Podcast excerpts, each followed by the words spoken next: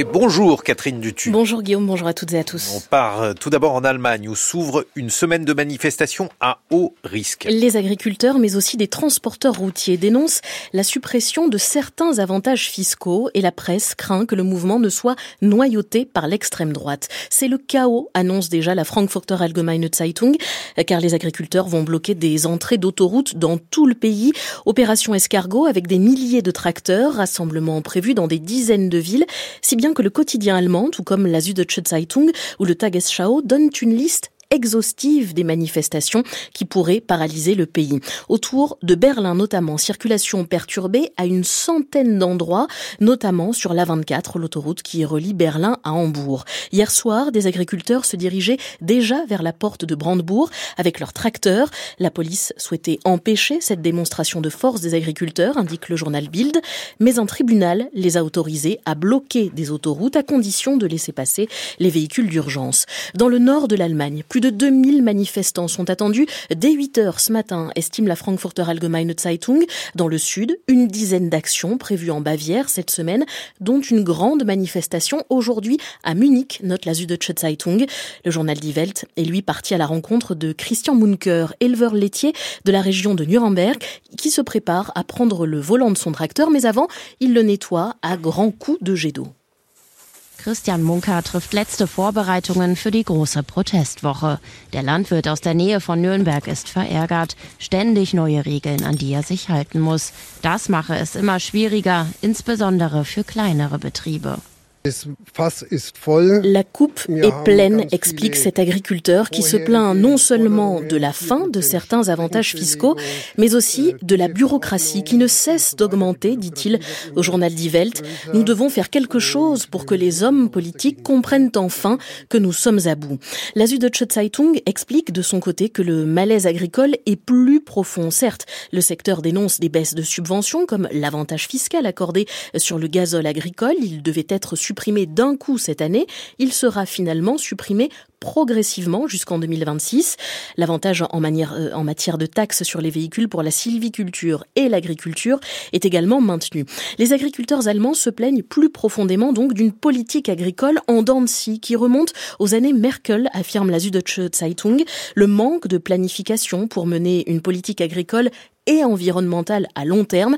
Pour l'éleveur laitier Otmar Ilschmann, président d'un syndicat agricole en Basse-Saxe, il faut avant tout des règles de marché plus justes, sans quoi la colère sociale pourrait bien nourrir les extrêmes. La presse, Catherine craint que les manifestations de cette semaine ne soient noyautées par l'extrême droite. Inquiétude effectivement quant à l'instrumentalisation des manifestations, titre le Tagesschau, qui a vu des logos du parti Heimat, l'organisation qui a succédé au NPD, apparaître lors de manifestations à Stuttgart. Inquiétude renforcée depuis jeudi dernier, rappelle la Frankfurter Allgemeine Zeitung, depuis qu'une trentaine d'agriculteurs ont empêché d'accoster le ferry où se trouvait le ministre vert de l'économie, Robert Abeck.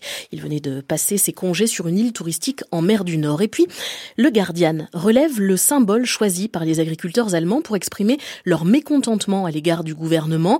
Au bord des routes rurales du pays, on a pu voir des potences de fortune suspendues à des panneaux de signalisation, une référence au gouvernement tricolore, référence aux couleurs des trois partis au pouvoir. C'est un changement d'humeur radical, explique le Guardian, dans un pays, l'Allemagne, longtemps réputé pour son approche consensuelle des relations industrielles, des relations sociales même, surtout si l'on compare à son voisin français plus traditionnellement enclin à la grève, rappelle le quotidien britannique.